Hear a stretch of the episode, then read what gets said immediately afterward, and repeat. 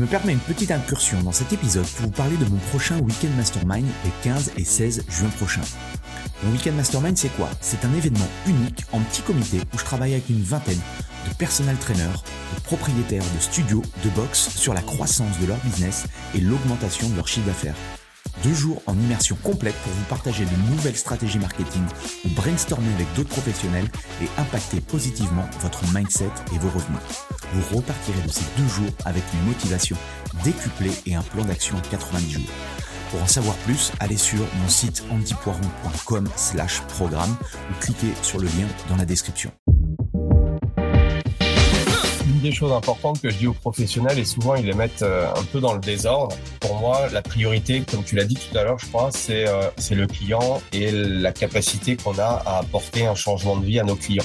Donc, ça nécessite de se poser en tant que professionnel et se dire quel type d'offre je vais proposer à mes clients.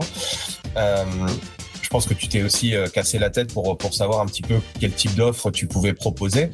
Qu'est-ce que tu pourrais partager comme enseignement, toi, sur, euh, sur ça, sur la création d'offres qui permet d'avoir une transformation dans la vie des gens? Comment tu t'y es pris, toi?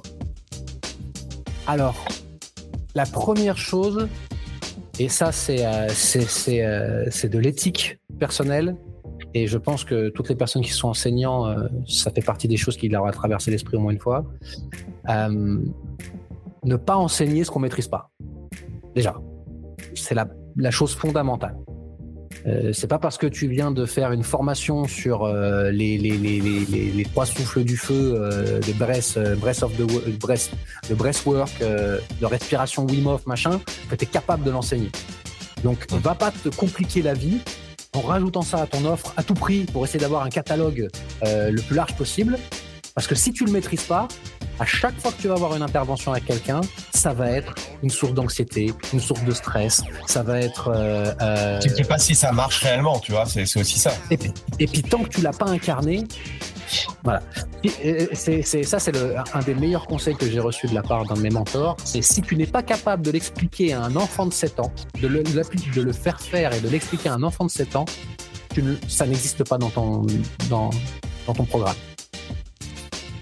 Donc ça, c'est le premier conseil que, je donne. Et généralement, en fait, il écarte beaucoup d'autres soucis.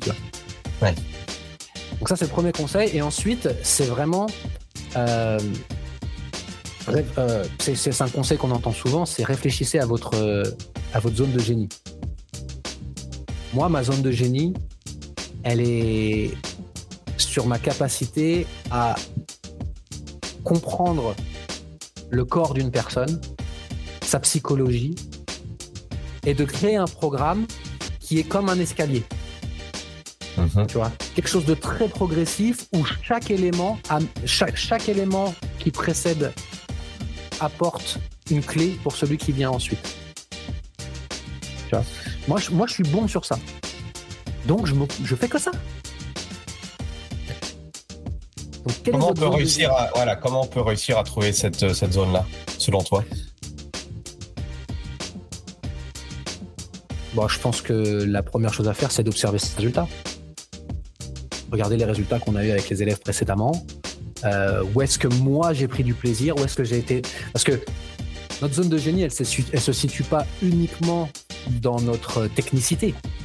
Notre zone de génie, elle est dans la partie de notre travail où on a de l'enthousiasme, où on a de l'énergie, où, on se sent bien à l'aise, où on prend du plaisir, ça, ça fait partie de la zone de génie. C'est pas uniquement le technicien. Moi, tous les moments où, tu sais, tu as envie de te, as, envie de te, féliciter, tu as envie de taper dans la main à quelqu'un, là, tu fais clac, machin, ou j'ai, ouais, ça y est, ça a marché, tu vois. C'est à chaque fois que, quand la personne, alors que je lui ai rien dit, elle me dit, ah ouais, mais je comprends en fait pourquoi tu m'as fait faire ça la semaine dernière, parce que là, maintenant, ça y est, je passe par là, et tu vois, quand la personne me dit ça, c'est comme si je prenais un rail de coke. Hein. Donc je me concentre uniquement pour, je veux créer cette expérience à la fois pour mon élève, mais c'est moi aussi. Je veux entendre ça. Je veux que les personnes me disent ça. c'est ça que j'aime, tu vois, dans mon métier. Donc, je me concentre sur ça. Si la personne, sa zone de génie, c'est d'amener quelqu'un à l'ultra performance et d'avoir le coup de fil de son coaché qui lui dit écoute, je viens d'exploser mon record au deadlift, eh ben concentre-toi sur ça. concentre-toi sur quel est de la quelle manière tu peux amener la personne à faire ça.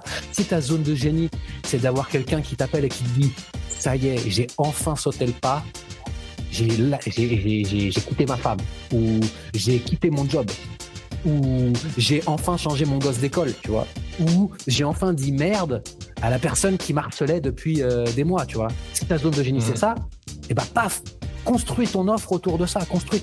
Parce que c'est c'est ce qui va. Euh, c'est ton âme. Je, Peut-être que je m'écarte un petit peu de la, de la réponse et, de la question que tu m'as posée. Non, non, non. Euh, c'est.